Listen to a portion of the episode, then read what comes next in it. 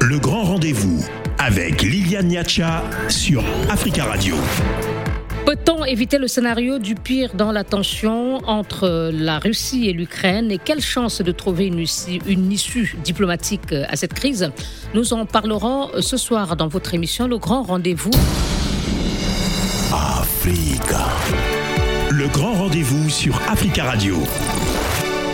Et c'est l'heure des débats dans votre émission Le Grand Rendez-vous et nous allons parler de la crise qui oppose Kiev à Moscou à propos euh, Kiev et Moscou. Et après les entretiens entre Joe Biden et Vladimir Poutine, on est loin et même très loin de l'optimisme euh, sur euh, cette crise. On rappelle, l'Ukraine et ses alliés occidentaux s'inquiètent depuis des semaines de la présence de 100 000 soldats russes, selon eux, massés le long de la frontière ukrainienne. Moscou, qui dément ce chiffre, est accusé de préparer une invasion de l'Ukraine. Alors, comment analyser l'évolution des discussions entre Washington et Moscou à propos de cette crise? Peut-on éviter le scénario du pire dans cette tension? Et quelle chance de trouver une issue, une issue diplomatique à cette crise? Et l'Europe peut-elle jouer une partition alors que pour le moment elle semble hors jeu dans la recherche d'une solution diplomatique euh, qui concerne pourtant un pays d'Europe? Nous en parlons avec nos invités. Frédéric Sinclair, bonsoir. Monsieur Sinclair, vous m'entendez? Vous êtes politologue. Merci d'être avec nous si vous me recevez. Et avec nous également Emmanuel Dupuis. Bonsoir. Bonsoir. Président. Bonsoir à vous. Et euh, je n'ai pas eu l'occasion encore de vous souhaiter euh, mes meilleurs voeux 2022, Monsieur euh, Dupuis, et d'ailleurs aussi à Monsieur Sinclair. Et il en est de même pour notre troisième invité, Michael Gamandi-Egorov. Bonsoir. Bonsoir, merci pour l'invitation. Analyste politique russe à l'agence de presse Observateur Continental à Casablanca, au Maroc. Et je vais euh, commencer avec vous, Monsieur Dupuis. Est-ce que, au regard hein, du contexte dans lequel se tenaient les discussions entre Russes et Américains, vous êtes surpris par ce qui est sorti de, des entretiens téléphoniques entre Biden et Poutine? Non. Alors déjà, il faut être tout à fait précis en disant que la réunion de Genève a anticipé la réunion de Bruxelles ou, et qui elle-même anticipe la réunion de demain de Vienne, euh, que cette, ce marathon diplomatique n'engageait pas seulement les États-Unis et la Russie dans un dialogue non pas inédit, puisqu'il s'agissait de la deuxième fois que euh, ce dialogue se faisait, là à un moindre niveau, puisqu'il s'agissait du vice-ministre des Affaires étrangères russe et de son homologue Wendy euh, Sheridan pour le département d'État, mais que bien évidemment cela est complémentaire avec le dialogue OTAN-Russie et le dialogue OSCE-Russie. Le traitement du dossier ukrainien n'implique pas seulement euh, les États-Unis, il implique aussi les pays européens. Vous avez raison de mentionner que l'Union européenne est un peu absente. Mais en tout cas, c'est un dossier qui est bien plus large. Néanmoins, tout le monde s'attendait à ce que les administrations des uns, les exigences des autres euh, soient euh, dévoilées, euh, soient précisées. Je crois qu'on a une sorte de statu quo où la position américaine a été clarifiée, la position russe a été explicitée. Elle est d'autant plus explicitée, d'autant plus renforcée que entre les semaines passées et aujourd'hui, la Russie a déployé 3000 militaires dans le cadre de l'article sous l'égide de l'article 4 de l'Organisation du traité de sécurité collective au Kazakhstan. Mm. Cela pèse aussi dans le rapport de force vis-à-vis de, Moscou, de, vis -vis de Washington. Merci. Monsieur Sinclair, vous m'entendez? Oui. Euh, votre, première, hein, votre première observation sur euh, ces discussions qui ont euh, accouché des enfin qui n'ont visiblement pas donné grande chose par rapport aux attentes qu'avaient peut-être les, les Ukrainiens avant leur ouverture? Le, la, question, la, question est, la question est complexe. Il était peut-être utopique euh, d'imaginer qu'on puisse, en quelques euh, réunions et quelques coups de téléphone, euh, j'allais dire, débunker un, problème aussi profond que, celui de, de l'Ukraine, qui, qui implique, j'allais dire, des enjeux à la fois politiques internes à l'Ukraine, des enjeux politiques internes à la Russie, euh, des enjeux géopolitiques propres à une histoire euh, de confrontation des blocs entre les États-Unis et l'URSS tout d'abord et puis la Russie ensuite, qui a évolué et qui a évolué de façon euh, très aléatoires, parfois de façon positive. On l'a vu entre l'OTAN et, la Russie dans les années 95-2005, on va dire. Euh, et puis euh, des, questions de, frontières et, de, démographie qui sont propres à, cette région du monde, très instables, qui, qui potentiellement mettent en jeu à la fois des projets de puissance propres à, la Russie, des projets de puissance propres aux États-Unis.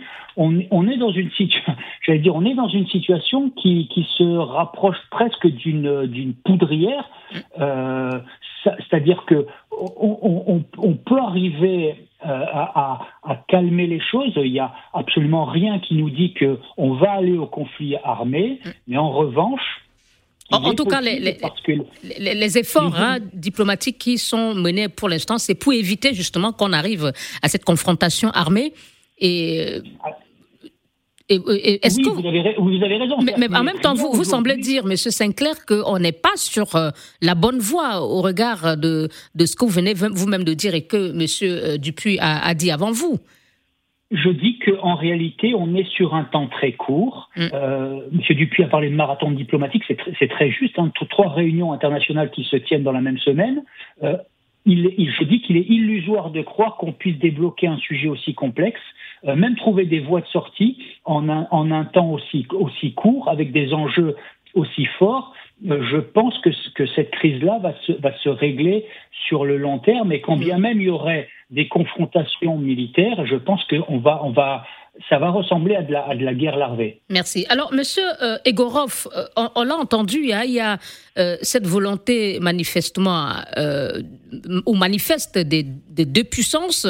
en tout cas, on a entendu que ce soit Biden ou Poutine dire que la voie de, euh, discussion n'était pas euh, fermée, mais en même temps, euh, quand on, assiste à de telles conclusions qui n'accouchent pas vraiment des solutions ou des propositions concrètes pour éviter la confrontation, on a l'impression qu'en même temps, ils veulent le dialogue, mais ne s'en donnent pas les moyens. Oui, je pense que les tensions vont se maintenir, ça c'est une évidence. Après, le fait que ce dialogue ait eu lieu c'est quelque chose qui serait peut-être euh, bon à saluer. En tout cas, je pense qu'aujourd'hui, il y a une chose qui est aussi certaine, c'est que si aujourd'hui les États-Unis se sont dit prêts à entamer un dialogue, même si euh, ils, sont, ils ont campé sur leur position et ont refusé explicitement donc de tenir compte des conditions qui ont été mises par la Russie, mais le fait est qu'aujourd'hui, le fait qu'aujourd'hui les États-Unis euh, soit d'accord pour un tel dialogue, c'est qu'ils comprennent qu'aujourd'hui, le temps euh, d'il y a 20-25 ans, le temps de l'impunité totale et le temps de faire euh, tout ce que bon leur semblait est terminé. Ça, je pense que c'est tout à fait évident. Ils comprennent, même s'ils ne le disent pas ouvertement, que la, que la réalité multipolaire est bel et bien arrivée. Ils s'inquiètent très vivement de l'alliance russo-chinoise qui s'est constituée et qui, j'en suis sûr, continuera de se renforcer, dans le cadre aussi bien bilatéral euh, sino-russe que dans le cadre des autres pays qui font euh, partie donc de cette axe euh, de la multipolarité. Donc euh, voilà, je pense que les raisons du dialogue sont là. Mais le fait que les tensions vont se, vont se maintenir, je pense qu'il n'y a pas de doute là-dessus. Et je pense que face au refus de l'établissement occidental de tenir compte des prérogatives qui ont été annoncées par la Russie, je pense que la Russie prendra aussi les mesures nécessaires pour protéger ses intérêts et ceux de ses alliés. Euh, mais il faut dire que, euh, M. Dupuis, pour l'instant, euh, on a l'impression que M. Egorov parlait de cette alliance russo-chinoise qui fait face à celle peut-être entre Américains et occidentales ou européennes. On a l'impression que pour l'instant, l'Europe un peu, ou l'Union européenne est un peu larguée dans cette confrontation déjà, il faut avoir à l'esprit que l'Union européenne n'a pas été invitée à dialoguer euh, entre la Russie et les États-Unis. C'est moins de dialoguer entre la Russie euh, et la Chine. Mais l'Ukraine est un pays d'Europe de l'Est. Oui, mais l'Ukraine n'est pas membre de l'Union européenne, à ma connaissance, pas encore. Et ni, membre de l'OTAN. C'est situé. À ma connaissance non plus. Géographiquement, c'est en Europe. Bien sûr, mais euh, il ne vous aura pas échappé que euh, les négociations autour de l'OSCE se sont déroulées sous l'égide de l'eau euh, autour de l'Ukraine, pardon, se sont, se sont focalisées avant tout sous, négation, sous médiation de l'OSCE, hein, le protocole de Minsk de septembre 2014, puis le format Normandie. et la Russie, d'ailleurs, le répète à dessein, elle n'est pas contre une prise de position européenne, mais ça n'implique que deux des pays européens qui sont membres du format Normandie, en l'occurrence l'Allemagne et euh, la France, excluant de facto les États-Unis, puisque c'est un dialogue quadripartite. Mais néanmoins, il ne faut pas focaliser que sur l'Ukraine. Il n'a pas été question que d'Ukraine euh, durant ces euh, négociations entre Sergei Ryabkov et Wendy euh, Pardonnez-moi de vous interrompre, Monsieur Dupuis. Vous poursuivez vos, vos propos dans quelques petites minutes. Africa. Le grand rendez-vous avec Liliane Niacha sur Africa Radio. Le grand rendez-vous avec ces questions ce soir, peut-on éviter le scénario du pire dans la tension qui oppose la Russie à l'Ukraine? Quelle chance de trouver une issue diplomatique à cette crise? Et l'Union européenne peut-elle jouer un rôle dans la recherche d'une solution diplomatique? Nous en parlons ce soir avec Michael Gamandi-Gorov, analyste politique russe à l'agence de presse Observateur Continental à Casablanca au Maroc. Euh, Frédéric Sinclair, politologue ici à Paris, où se trouve également notre troisième invité, Emmanuel Dupuis, président de l'IPSE, l'Institut Prospective et Sécurité en Europe. Avant la pause, vous disiez, Monsieur Dupuis, que euh, à ces discussions, on ne parle pas euh, seulement de l'Ukraine, mais il reste que c'est la principale crise du moment, avec les efforts diplomatiques qui s'intensifient. Et la question était de savoir, oui, a ces discussions entre Américains et russe. Et vous disiez que l'Europe peut quand même aussi jouer, l'Europe a aussi son rôle à jouer parce qu'elle euh, participe à, ces discussions. Alors, je, je, serais un petit peu plus modéré que vous en disant que l'Ukraine est la principale crise mm. entre les États-Unis et la Russie. Non, la principale crise entre les États-Unis et la Russie, c'est la ligne rouge géographique et philosophique quant à la notion de porte ouverte qui avait été euh, émise lors du sommet euh, de l'OTAN en 2009 et accessoirement euh, la logique de l'élargissement de l'organisation à des pays limitrophes appartenant à l'ex soviétique. À l'ex-Union soviétique. Il a d'ailleurs été question majoritairement de définir quels sont ces, ce limes, ou en tout cas cette ligne rouge que Moscou ne souhaite pas franchir, avec là aussi peut-être volontairement un agenda inacceptable au sens littéral du terme. Les, la Russie récuse euh, les adhésions qui ont eu lieu après 1997, précisément celles qui ont vu les trois premiers pays euh, qui avaient acquis leur indépendance en 91 adhérer à l'OTAN en 1999, nommément la Pologne, euh, la République tchèque et la Hongrie. mais néanmoins, c'est un sujet beaucoup plus important que l'Ukraine. L'Ukraine est en fait le théâtre d'un nouveau dialogue stratégique entre les États-Unis et la Russie. Quant à la limitation des missiles balistiques. L'Ukraine pourrait accueillir de nouveau des missiles offensifs chose évidemment qui serait inacceptable euh, pour l'Ukraine. Il a été aussi question de la notion pour la, euh, pour la Russie, bien la Russie, voilà, inacceptable, pour, pardon, mhm. inacceptable pour la Russie et bénéfique pour l'Ukraine. Le président Biden est même allé jusqu'à dire que les moyens militaires désormais libérés de l'Afghanistan pourraient potentiellement venir renforcer les capacités militaires euh. de l'armée ukrainienne. Mais il, il s'est surtout agi de définir en fait les jeux, la règle du jeu international. Euh, le, euh, le, secrétaire d'État Anthony Blinken a rappelé l'importance de la euh, limitation donc de des, des donc de, des frontières en fait le, la notion même donc d'existence de frontières ou bien évidemment a rappelé les, les limites ou à récuser la notion de sphère d'influence, précisément ce que Moscou accuse Washington aussi de faire euh, par rapport aux ex-pays de son, de son bloc d'influence. D'accord. Euh, monsieur euh, Sinclair, est-ce que vous partagez la position de Monsieur Dupuis sur le fait que l'Union européenne, même si on n'entend pas beaucoup, joue quand même un rôle dans ces discussions, même si on a entendu l'Union européenne qui dit vouloir participer à ces discussions euh, est-ce que vous pensez qu'elle joue réellement le rôle qui est la sienne aujourd'hui ou qui devrait être la sienne euh, dans les efforts diplomatiques euh, qui, pour l'instant, sont menés par Moscou et Washington? Donc là où je partage entièrement l'avis d'Emmanuel Dupuis, c'est sur le fait que l'Ukraine est le théâtre d'un d'un conflit ou plutôt d'une opposition qui est en réalité beaucoup plus profonde que, celle du statut de l'Ukraine même, qui est celle de l'opposition bloc contre bloc qu'on a, que j'ai mentionné tout à l'heure, et, qui, qui, qui aujourd'hui euh, réactivé, en tout cas depuis 2007 environ, qui est aujourd'hui réactivé, et où euh, on a des, enjeux à la fois de frontières et de puissance stratégique des États-Unis et euh, de la Russie. Donc on va essayer de rentrer un tout petit peu dans, le détail en, quelques secondes.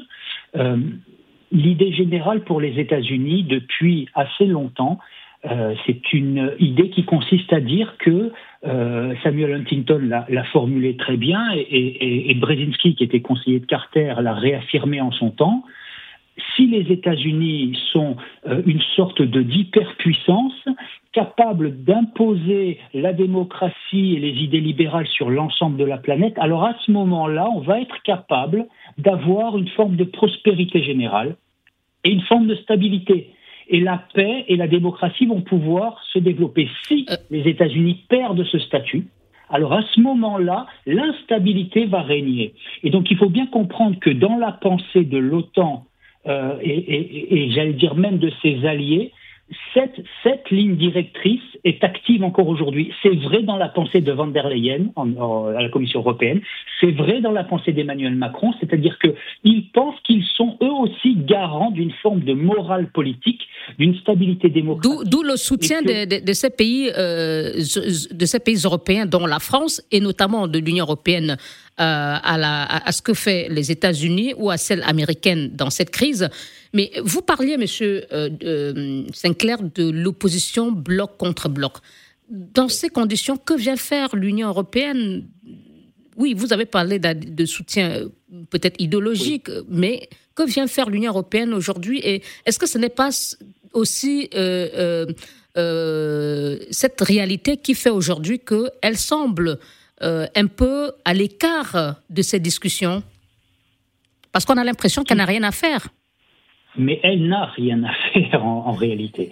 Euh, je, je, vous ai parlé de ces blocs parce qu'il faut bien comprendre que euh, même si un monde multipolaire est en train d'émerger, et qu'effectivement de nouveaux acteurs géopolitiques sont en train de prendre une place très importante sur la, scène internationale.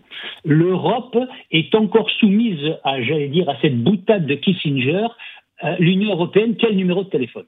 Donc, fondamentalement, aujourd'hui, Emmanuel Macron est président du Conseil de l'UE et euh, Van der Leyen euh, à la tête de la Commission européenne, dont il parle d'une voix commune pour faire en sorte que l'Europe euh, retrouve une forme de puissance parce que en matière économique et puis géopolitique, ils ont envie d'exister, ils ont un modèle, euh, j'allais dire, de, de, de, compréhension de la puissance qui reste euh, basé sur euh, le, le, le, rapport. Excusez-moi, monsieur, on va faire coup, monsieur Sinclair, après on va écouter monsieur Egorov. De votre point de vue, très rapidement, est-ce que la position de l'Union européenne et de l'Europe doit être celle du statu quo, c'est-à-dire celle qu'on connaît aujourd'hui, ou doit-elle se montrer beaucoup plus active sur cette crise euh, entre euh, Kiev et Moscou?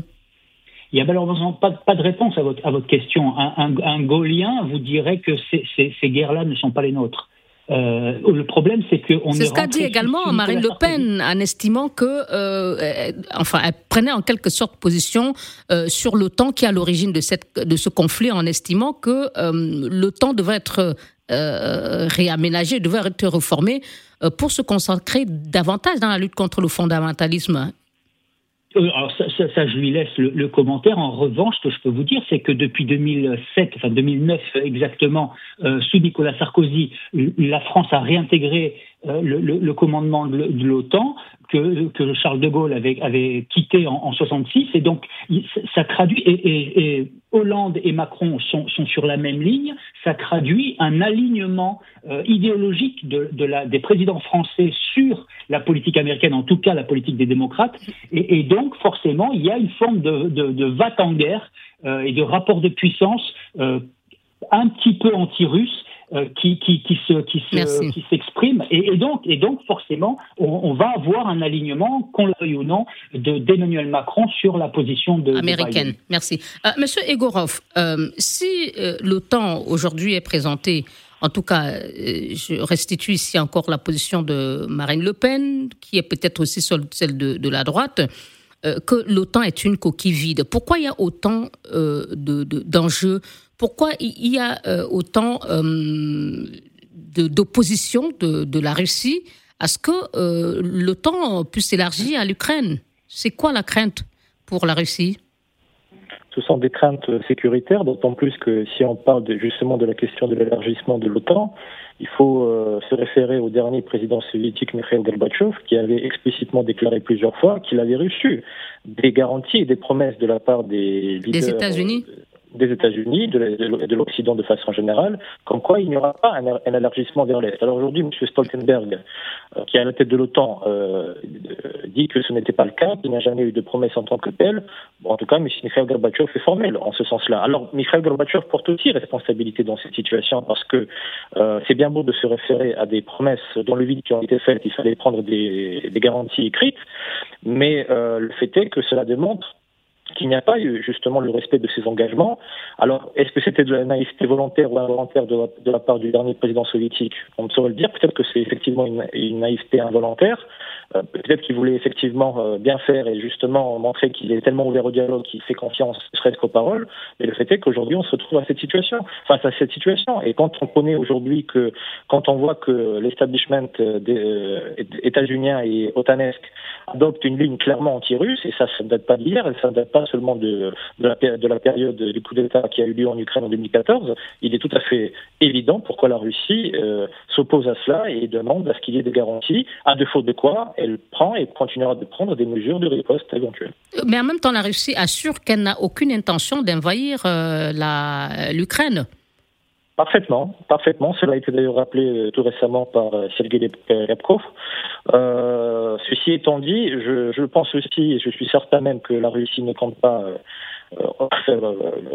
envahir d'une quelconque façon l'Ukraine, mais si le régime de Kiev, avec le soutien occidental et notamment otanesque, euh, lancerait une, opération euh, d'agression punitive contre les républiques euh, autoproclamées du Donbass, de Donetsk et de Lugansk, qui, on le sait, n'ont pas reconnu le coup d'État de 2014 qui a eu lieu en Ukraine, alors je suis sûr et certain que la Russie ne restera pas les bras croisés et prendra des mesures.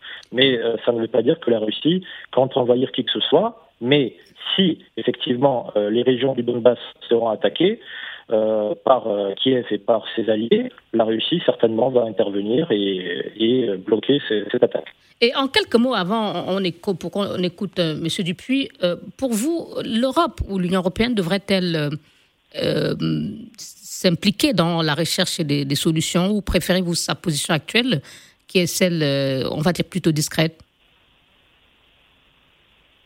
Monsieur Gorov? Oui. Oui, allez-y ah sur le ah oui. oui.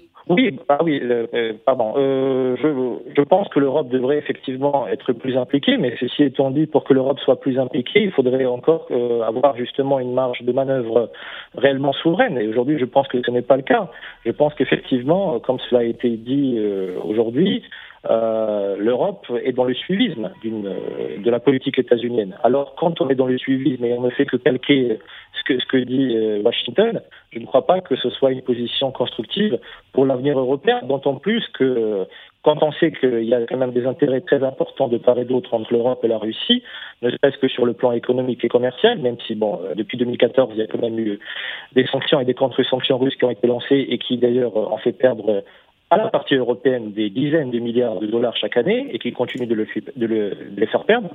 Mais euh, encore une fois, comme je l'ai dit, si l'Europe euh, doit être plus impliquée dans euh, ce dialogue entre la Russie et l'Occident, il faudrait déjà avoir beaucoup plus d'indépendance et de souveraineté, ce qui n'est pas le cas aujourd'hui et depuis déjà un bon moment. Merci. Alors, Monsieur Dupuis, je vous propose de réagir juste après cette pause pour ne pas avoir à vous interrompre dans votre analyse. À tout de suite pour la suite et fin de votre débat de ce soir dans le grand rendez-vous. On parle de la situation en Ukraine. Africa. Le grand rendez-vous avec Liliane Niacha sur Africa Radio. Quelle partition peut jouer l'Union européenne, visiblement hors jeu dans la recherche d'une solution diplomatique à la crise? euh, qui oppose Kiev à Moscou? Nous en parlons ce soir avec Frédéric Sinclair, politologue, Emmanuel euh, Dupuis, président de l'IPSE, Michael Gamandi Egorov, analyste politique russe. Et je reviens à vous, monsieur Dupuis. Euh, vous avez entendu tout à l'heure hein, les déclarations de monsieur Egorov qui disait que L'Europe euh, n'a pas de position claire parce qu'elle n'est pas euh, euh, indépendante et est plutôt dans une position de suivisme avec les, sur les, sa ligne sur les positions des, États-Unis.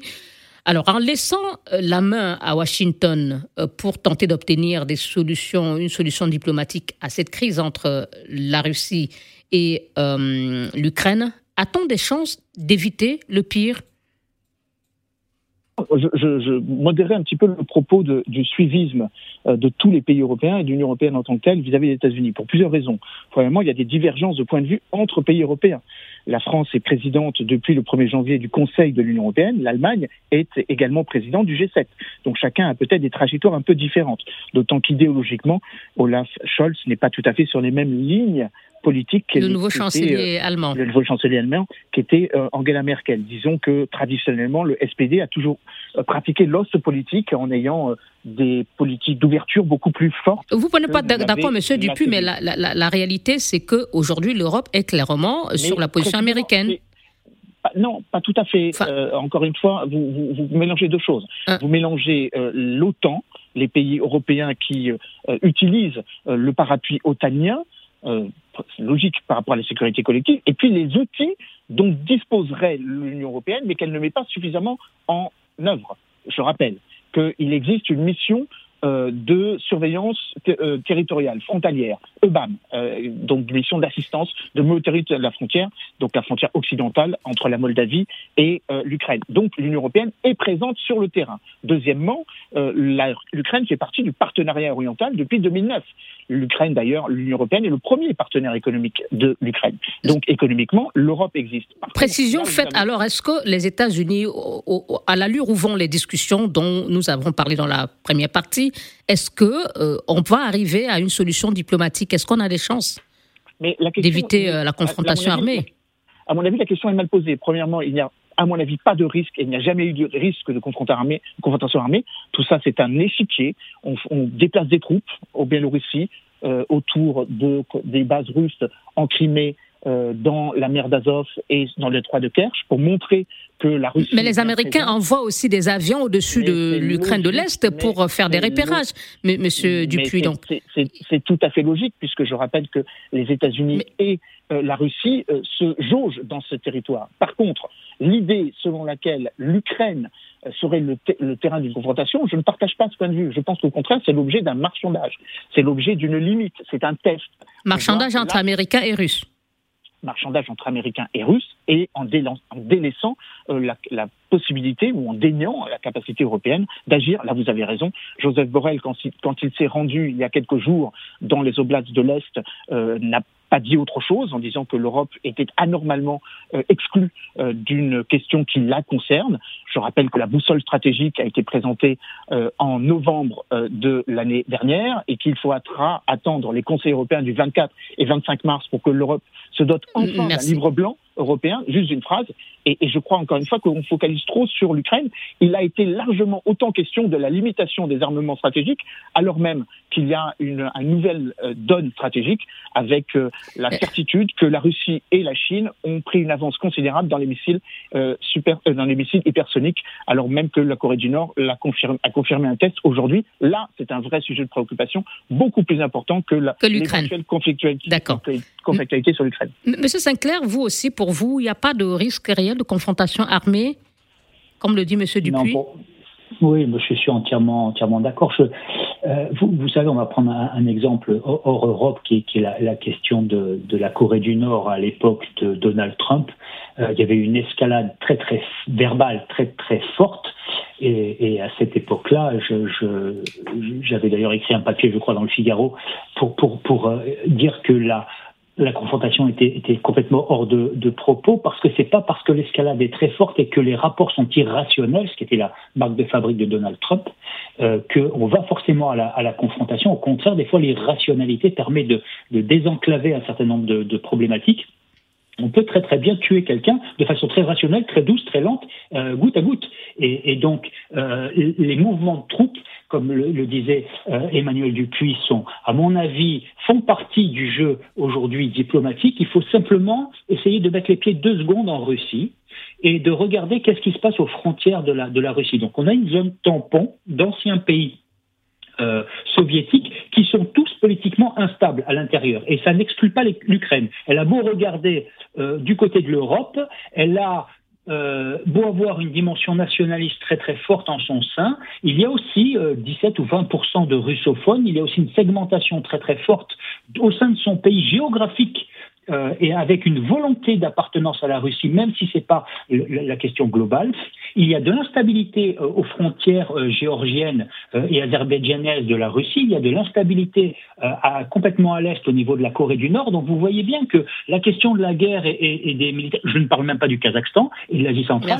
Donc fondamentalement, il faut, bien voir que du point de vue de ce pays, le mouvement de troupes, c'est quelque chose d'assez naturel. Ce qui nous choque en Europe, c'est qu'on a complètement perdu cette habitude là on n'est que sur la sanction euh, économique. Et on vous laisse aussi euh, conclure, euh, Monsieur Egorov. Pas de risque donc d'assister à un scénario du pire. en tout cas, ce que disent les deux autres intervenants. Vous aussi, vous parliez de l'intention que Moscou n'a pas l'intention d'envahir l'Ukraine. Alors, néanmoins, quelles concessions possibles Washington et Moscou peuvent faire pour écarter définitivement la menace même s'il n'y a pas de risque de confrontation armée, mais il y a une menace réelle.